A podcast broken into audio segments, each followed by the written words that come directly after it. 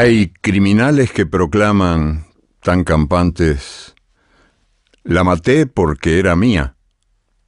Así nomás, como si fuera cosa de sentido común y justo de toda justicia el derecho de propiedad privada que hace al hombre dueño de la mujer. Pero ninguno, ninguno ni el más macho de los supermachos tiene la valentía de confesar, la maté por miedo. Porque al fin y al cabo, el miedo de la mujer a la violencia del hombre es el espejo del miedo del hombre a la mujer sin miedo.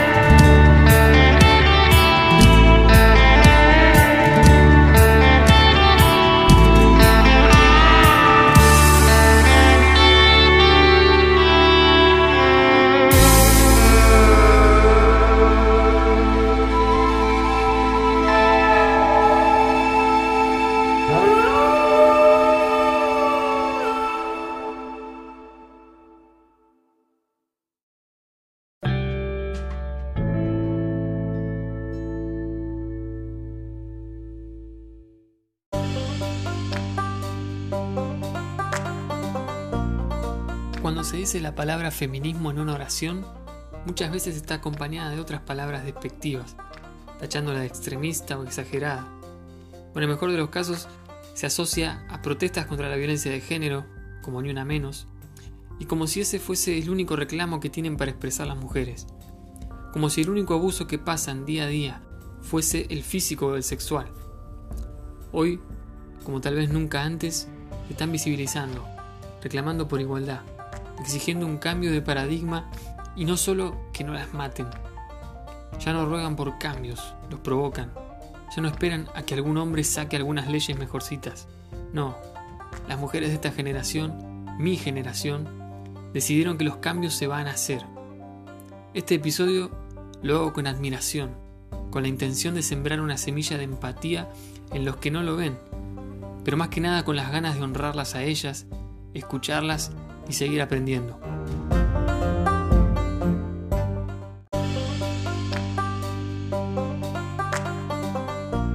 Hoy me acompañan Sabri González, Flor Musili, Agus Reale, Keisel Borjas, Ruth Zamudio, Meli Galiotti y Belén Benítez.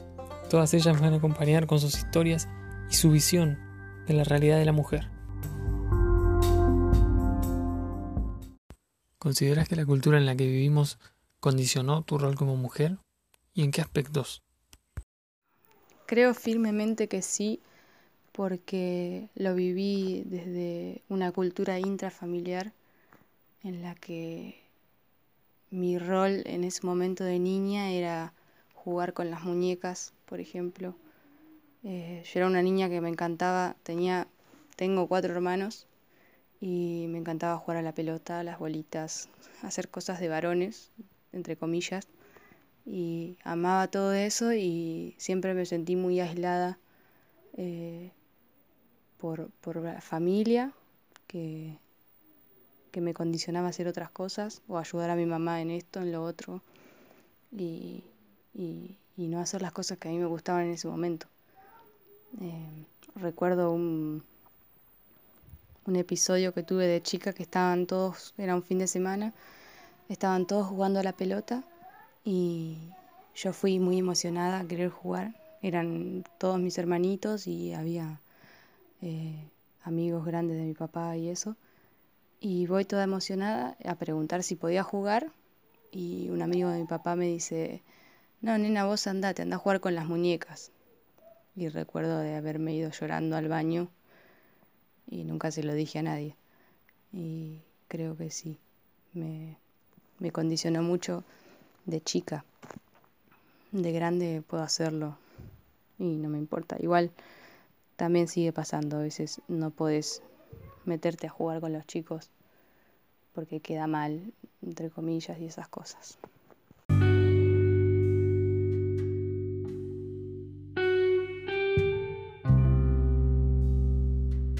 Mi cabeza está que que sí, yo cumplo el rol de, ama de casa, digamos. Eh, me gusta, lo disfruto, eh, pero también a veces eh, tengo la idea de, salir un poco o de cumplir otro rol.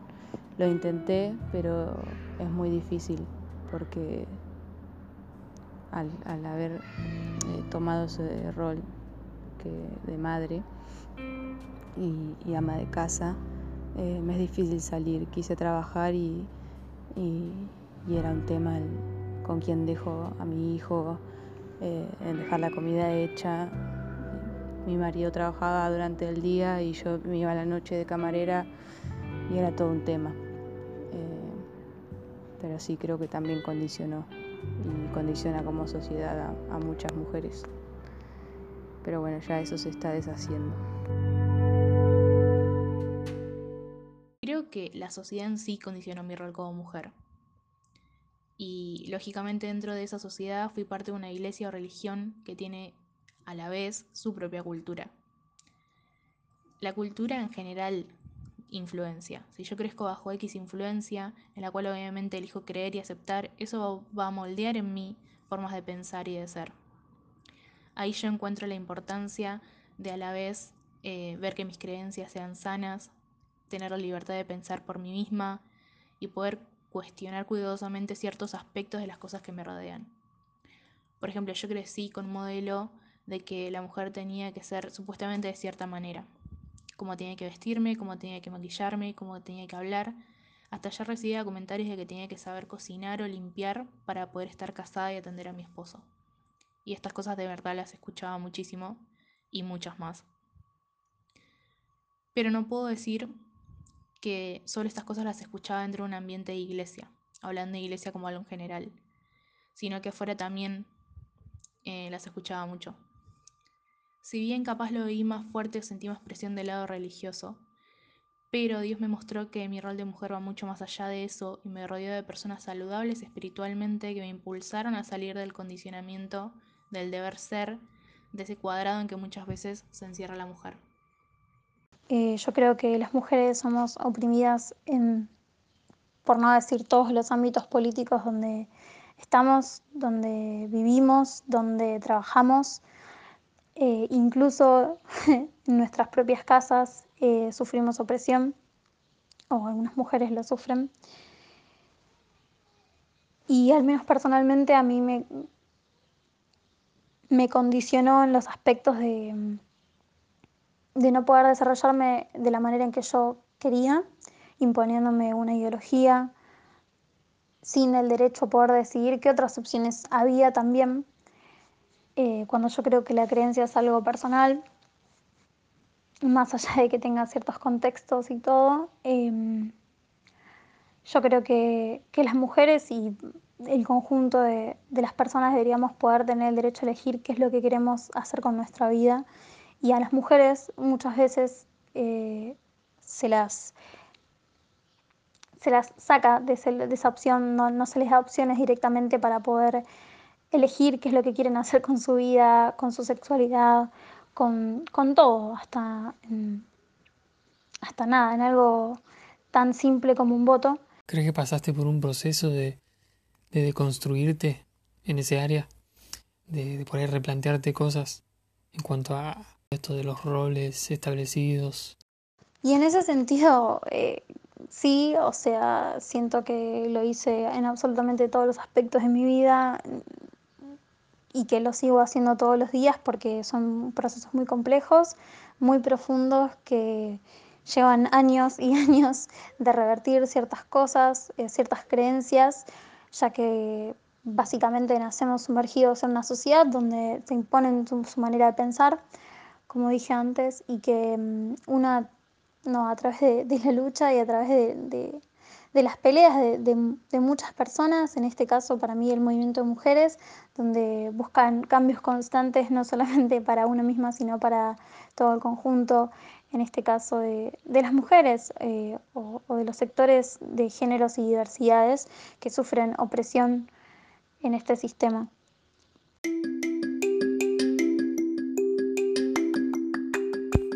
Punto importante es la comunicación sexista. Y la violencia simbólica que existe en los medios de comunicación. De esto habla un poco Luciana Pecker, que es una periodista especializada en género y, que participa de un mini programa ahí de Canal Encuentro, acá en Argentina, y me pareció muy copado. Inclusive hay una ley que regula esta violencia simbólica.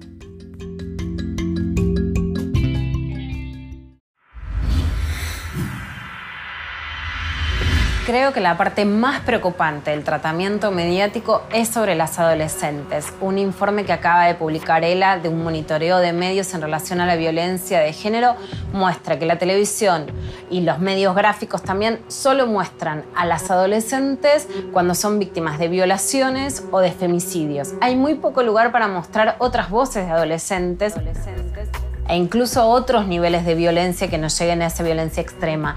Y cuando las muestran en general es para disciplinarlas sobre lo que ellas hicieron mal o lo que sus madres y padres hicieron mal en dejarlas. Viajar, estudiar, viajar sin su familia, viajar de mochileras, ir a la playa a leer un libro, ir a un boliche, ir a la escuela, dejar de ir a la escuela, volver con una mochila, salir a la noche. Se asusta todo el tiempo a las adolescentes, no se las protege.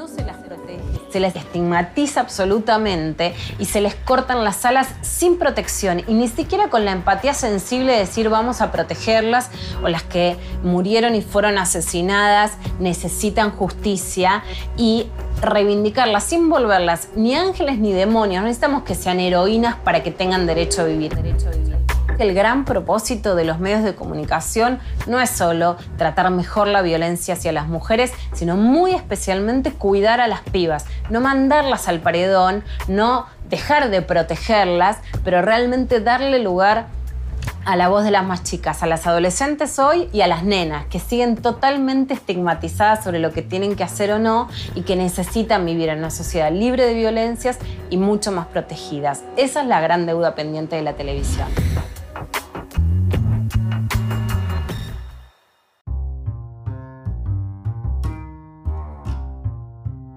Pero la violencia simbólica y el sexismo no es algo exclusivo de los medios de comunicación. Está en varios ámbitos y sectores de la sociedad y esto incluye muchas veces, lamentablemente, a lo largo de la historia, sectores de religiones, de, de la fe o diferentes grupos sociales. Ruth y Casey nos cuentan un poco cómo, cómo se vive esto y cómo lo viven las mujeres esto dentro de las iglesias específicamente.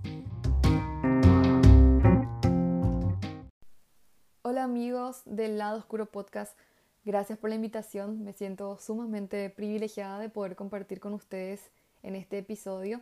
Mi nombre es Ruth Zamudio de ADN Podcast directamente desde Paraguay. De alguna manera la cultura condiciona mucho porque es el que pone los patrones y establece realmente qué es lo que está bien para la mujer y qué es lo que está mal. Entonces, hoy en día vemos una sociedad donde la mujer prácticamente desempeña un papel secundario en muchos aspectos en lo profesional, no solamente en, el seno familiar, sino que también en varias esferas de la sociedad. Entonces, en lo personal yo tuve que ir eliminando muchos pensamientos y muchas enseñanzas, educación que recibí por parte de, mi familia o, educación que no recibí. Entonces es tan importante eh, poder hacernos realmente esta pregunta, porque ahí identificamos esos pensamientos limitantes de que la mujer no puede aspirar más que tener una familia. Entonces, eh, hoy en día vemos que la participación y la relevancia de la mujer en la vida cultural va creciendo día a día, pero seguimos luchando y en donde prácticamente la igualdad está en juego sí la cultura puede ser bastante condicionante en el rol de la mujer. Entonces hoy en día eh, es importante poder realmente llenar nuestra mente de verdades y no tener prejuicios hacia la mujer y poder realmente instruir a las futuras generaciones de que siendo hombre o mujer uno tiene un rol, un rol y un aporte a la sociedad que es bastante importante.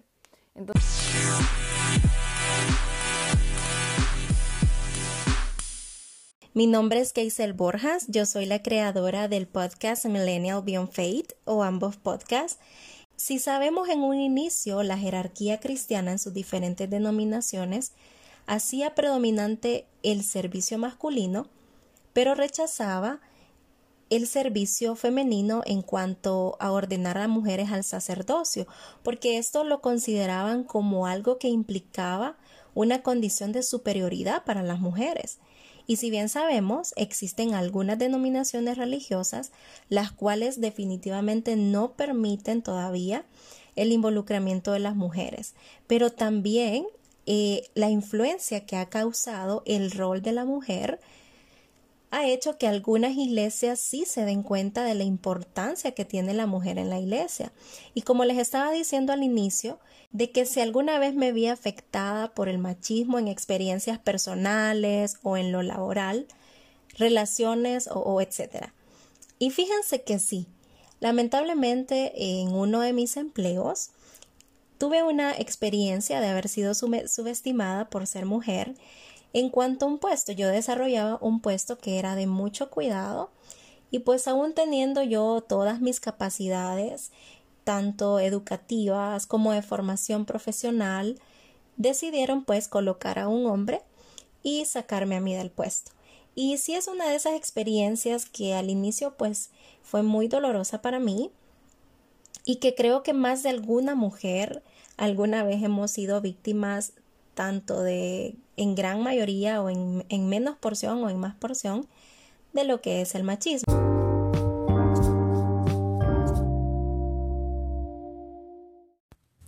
En el episodio anterior justo había contado una frase que escuché de un pastor que decía que el cristianismo estaba fundado sobre el patriarcado y que Dios era hombre y varias frases por el estilo. Y le pregunté a Agus qué pensaba sobre el tema. Y a mí como mujer me molesta un poco, pero creo que lo que más me da es tristeza, porque en la parte que dice que el cristianismo está fundado sobre el patriarcado, hay algo de verdad. Eh, el patriarcado está presente en el cristianismo, lamentablemente, como así también en la sociedad igual. Em, obvio que estoy generalizando y no digo que sea 100% así o en todos lados. Es triste porque el cristianismo debería incluir a todos, amar y borrar diferencias en vez de marcarlas más. Eh, gracias a Dios, hoy en día creo que hay menos, aunque hay que seguir sacándolo. Em, creo que hay mucha más conciencia y creo que hay un cambio y eso está muy bueno. De nuevo, repito que estoy generalizando, no digo que los cristianos eh, seamos o son así, ni que el cristianismo puro es así, ni ahí es totalmente lo opuesto.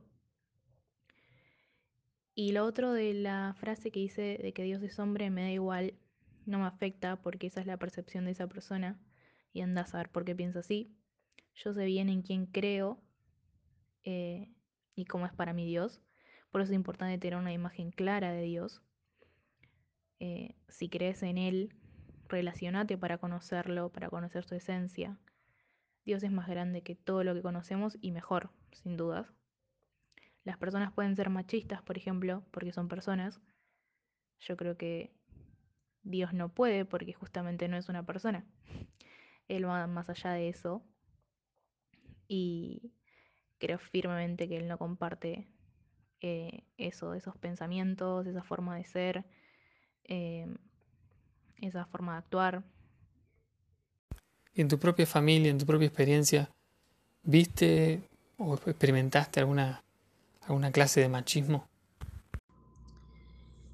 Vi y viví y veo y vivo alguna clase de machismo en mi familia, por lo menos, o en mi entorno.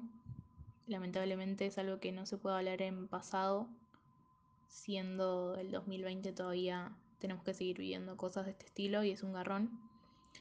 Pero por lo menos se va desnaturalizando. Me acuerdo que antes obviamente era más chica y no me daba cuenta de un montón de cosas que hoy veo y me parece increíble. Creo que eso es lo bueno de empezar a tomar conciencia, pero, pero bueno, es algo que sigue existiendo y es triste porque no estamos hablando solo de hombres machistas, sino de mujeres también eh, Y a mí hasta en lo personal me da un poco más de, de enojo o incomprensión, pero bueno, creo que justamente también hay, hay que entender que hay todo un pasado y donde se construyó todo esto, y que es difícil sacarlo de una. Pero bueno, es importante ser el factor de cambio y empezar a tomar actitudes diferentes y empezar a hacer cosas diferentes y hacer notar las cosas que ya no van con amor em, para poder seguir avanzando y seguir creciendo. Creo que el cambio siempre empieza por uno.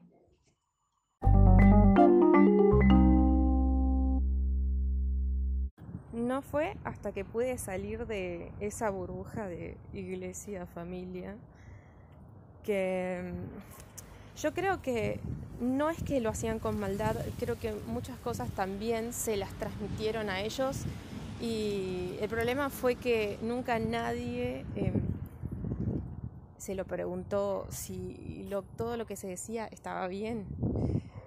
Y mm, cuando empecé a estudiar conocí a mujeres que tenían realidades muy diferentes a las mías, que estas mismas frases a ellas les afectaban más o de diferentes maneras que lo que me afectaba a mí.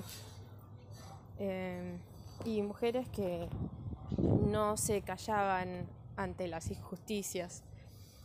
Eh, aprendí lo que era el feminismo y a diferencia de lo que se decía en la iglesia o en la religión, em, que el feminismo más o menos era mala palabra, eh, estas mujeres no querían ser más que los hombres, no, no querían imponerse eh, y dominar a los hombres o que no los odiaban, sino que ellas luchaban por tener los mismos derechos, por tener las mismas oportunidades y por tener, obtener justicia en muchos casos en las que no se los escuchaban, por, por sufrir diferentes tipos de cosas, violencia o persecución,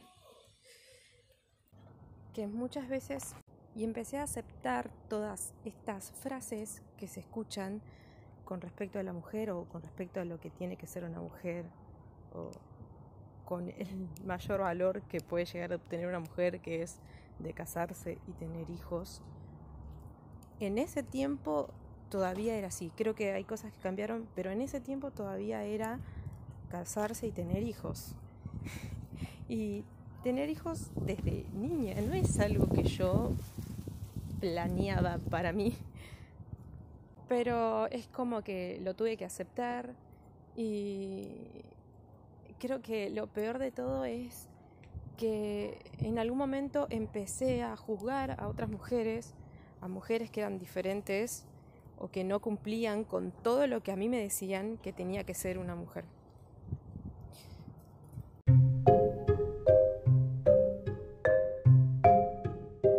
En relación también a, bueno, lo que sufren las mujeres hoy en la actualidad, para mí es importante pensar cómo, cómo están hoy las mujeres, cómo están hoy estos sectores eh, oprimidos, em, que debido a las condiciones de la pandemia, lamentablemente eh, hoy se encuentran mucho más expuestas.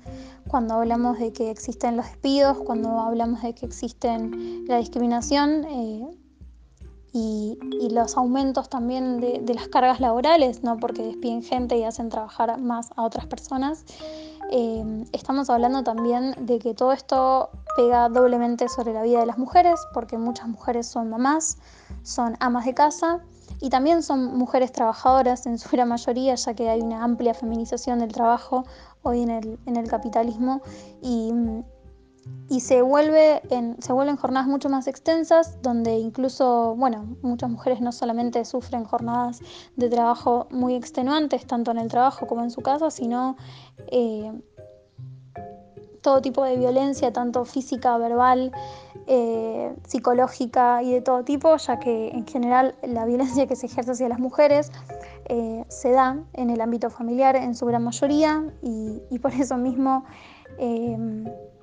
yo creo que muchas de ellas se encuentran más expuestas, donde es necesario tener una política de Estado para poder ayudarlas a poder salir de determinadas situaciones que, se, que en este contexto se agudiza todavía aún más, em, para poder seguir evitando que haya nuevas muertes, nuevos femicidios eh, y tratar de tener políticas públicas de, reducir y de tener todas las opciones para poder tratar de ayudar a las mujeres eh, a salir de, estas situaciones, incluidas muchas de ellas mujeres trabajadoras que ya de por sí sufren discriminación porque son las primeras en ser despedidas y las últimas en ser contratadas en general.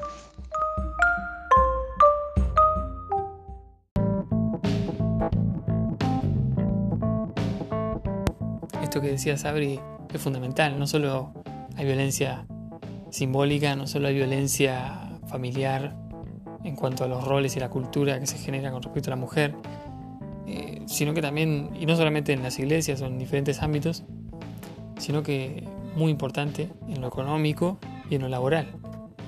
Muchas veces esta dependencia que se genera de la mujer dependiente económicamente del hombre radica en la discriminación que hay en el trabajo y justamente en Canal Encuentro también hicieron una, un pequeño video que me pareció muy bueno para, para estar informados, para saber sobre el tema, que inclusive también hay leyes que regulan eh, la violencia laboral contra la mujer.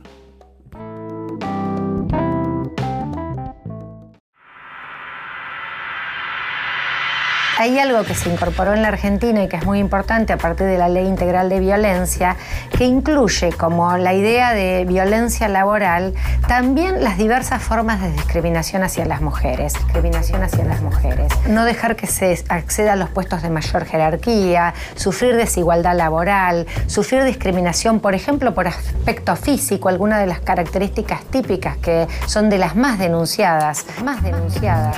Cuando se ven las estadísticas, de denuncias de violencia laboral, hay un dato que muestra cuál es la realidad de las mujeres en el trabajo. Cerca del 80% de las denuncias son de mujeres. El 80% de las denuncias son de mujeres. Así que realmente hay una situación que vulnera los derechos de las mujeres trabajadoras si lo comparamos por el nivel de denuncias que llegan frente a los trabajadores varones. Trabajadores varones. Reducir la informalidad laboral es una clave porque es donde más presente estamos las mujeres. Y nosotras hemos trabajado también toda una agenda que tiene que ver con los temas de la violencia, licencias por violencia de género, garantía del trabajo para las mujeres que sufren violencia, garantías de traslado eh, y, y cómo poner dispositivos que favorezcan que no haya revictimización o incluso pérdida del trabajo como otro factor más de lo que afecta a las mujeres frente a la violencia.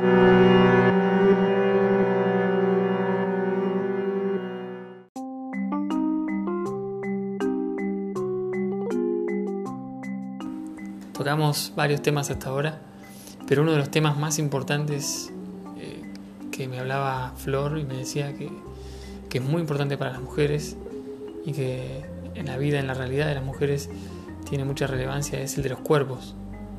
Eh, hay una exigencia, un, un mandato social sobre el cuerpo de la mujer en cuanto a estereotipos de belleza, que si bien también existen en cierta medida en los hombres, es mucho más fuerte en las mujeres.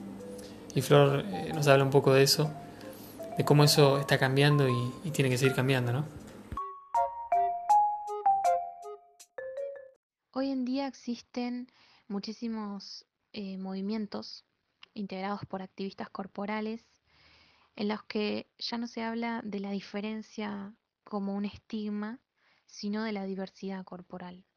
Es importantísimo que hablemos, que se dé este debate, Em, entre amigas, entre familia, de, de la diversidad corporal, de romper con que nuestro valor como mujeres pasa por lo corporal, porque si no seguimos reforzando estas categorías de habilidad y apariencia y seguimos eh, determinando nuestro cuerpo mediante estas categorías y eso le ejerce mucha presión, eh, no solo sobre nuestro cuerpo, sino también sobre nuestras emociones, el mensaje fundamental que quiero dejarle a las mujeres es el de poder ser libres de mandatos sociales, libres de, de la presión que ejerce la sociedad sobre cómo deberíamos ser como mujeres, cómo deberíamos vestirnos, cómo ser la mujer ideal, socialmente correcta y aceptada. Y también como escribió eh, un filósofo que me encanta, Michel Foucault, poder ser conscientes y repensar eh, que existe eh, un disciplinamiento de los cuerpos que fue obviamente una construcción política, cultural y social que fue pensada como mecanismo de poder. Y bueno, alejarnos de la norma, obviamente romper con esta norma sería lo, más eh, correcto de decir.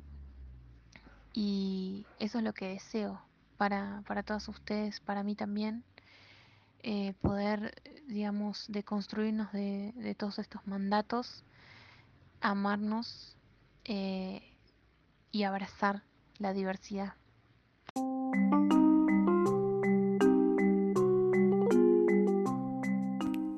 Cosificar el cuerpo de la mujer, también este hecho de, frases, como adjudicar el mal humor que puede llegar a tener un día una mujer a que está en esos días del mes. Eh, o que las mujeres son todas complicadas o que las mujeres eh, son todas de dramáticas. Entonces hay varios estigmas varias frases, varias pequeñas, me parecen pequeñas cosas, pero que también van generando una imagen del todo de lo que es la mujer. Y que, como decía Flor también, eh, es algo que impacta en los cuerpos de las mujeres, principalmente. Y hay un programa español que se llama Eso no me pregunta, que lo recomiendo, lo recontra recomiendo porque no hablan solo de, de las mujeres, sino que tienen programas de diferentes grupos sociales. Hay uno que dedicado a los gitanos, hay otro dedicado a los enanos, hay otro dedicado a los transexuales, de, a otro dedicado a los judíos y así, ¿viste? Y, me parece muy copado como, plantean todo, porque son preguntas anónimas, preguntas de las más incómodas, eh, que tienen que ver más que nada con eh, etiquetas de, la sociedad. Y en el de la mujer rescaté algunas preguntas que tienen que ver con estas frases, que tienen que ver con estas etiquetas Así que los dejo con Eso no se pregunta desde España.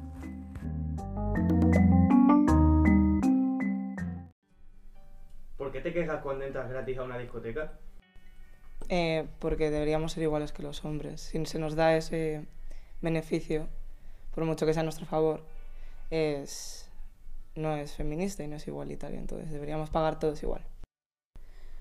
No me quejo. Porque cuando no pagas por el producto es que eres tú el producto a consumir.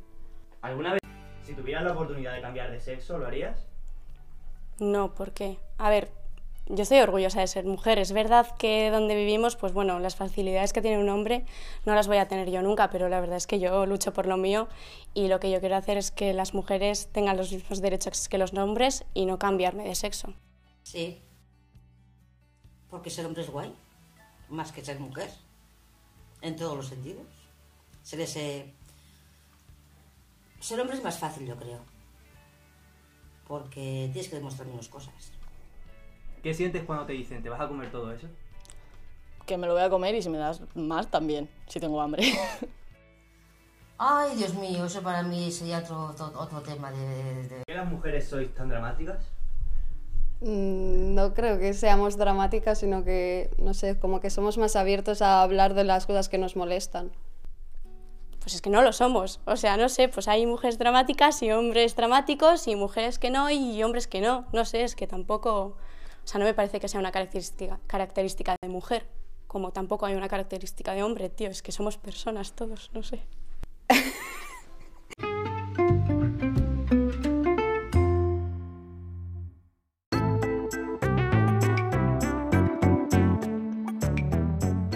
dije al principio, hoy mi principal objetivo fue aprender todos estos, estos días que estuve eh, recibiendo los audios, preparando el episodio, hablando con, las diferentes personas que, fueron invitadas y leyendo también bastante sobre el tema.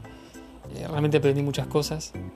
Principalmente aprendo de Flor, mi novia, y, ella realmente es una, mujer que me inspira muchísimo, eh, que me enseñó muchísimo con respecto a, su género, con respecto a, un montón de cosas, pero a tener mayor empatía, a tener mayor sensibilidad, mayor conocimiento de un montón de áreas que, ignoraba completamente. Y, hoy también aprendí muchísimas cosas y la verdad que es un honor para mí y me encanta poder aportar a esto, poder aportar a, esto que es una causa que, lleva muchos años, que lleva mucha historia y que tal vez un simple granito de arena puede ayudar a concientizar y empatizar. Y también como decía antes, a honrar, a honrar a todas las mujeres. Y no sé si dieron cuenta, pero me faltó tocar la violencia de género. Eh, principalmente porque es un tema que se habla mucho y hay otros temas que no se hablan tanto y que, por ahí tienen más que ver con, con las bases de la sociedad. Pero, pero sí me, me interesa mucho el tema y lo tengo muy en cuenta. Y quería dejar una canción que, habla un poco sobre la violencia, que se llama La canción sin miedo. Y dar un agradecimiento a todos los que participaron, todas las que participaron. Mando un abrazo grande a todos. Yo soy Santi Galeota y esto fue el Lado Oscuro Podcast.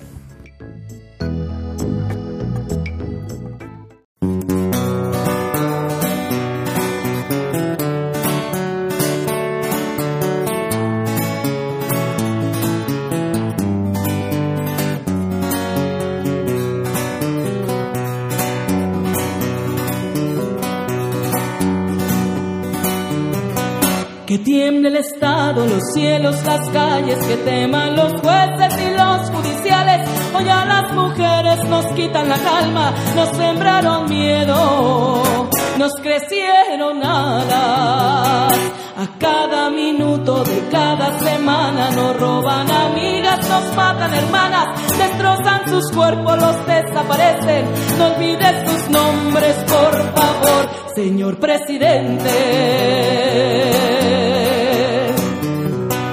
por todas las compas marchando en reforma, por todas las morras peleando en Sonora, por las comandantas luchando por Chiapas, por todas las madres buscando en Tijuana, cantamos sin miedo, pedimos justicia, gritamos por cada desaparecida, que retumbe fuerte, nos queremos vivas, que caiga con fuerza el feminicida.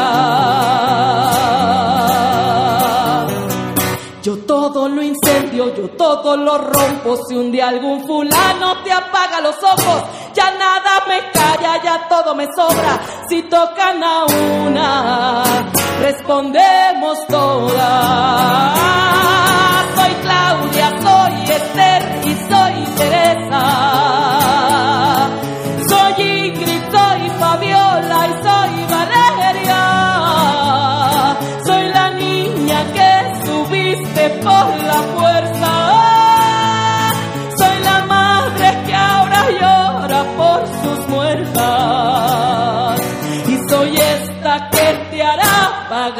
Las cuentas. Por todas las compas marchando en reforma, por todas las morras peleando en Sonora, por las comandantas luchando por Chiapas, por todas las madres buscando en Tijuana, cantamos sin miedo, pedimos justicia, gritamos por cada desaparecida, que retumbe fuerte, nos queremos vivas, que caiga con fuerza el feminicida, que caiga con fuerza el feminicida. Y retiembla en sus centros la tierra al sonoro rugir del amor. Y retiembla en sus centros la tierra morir de la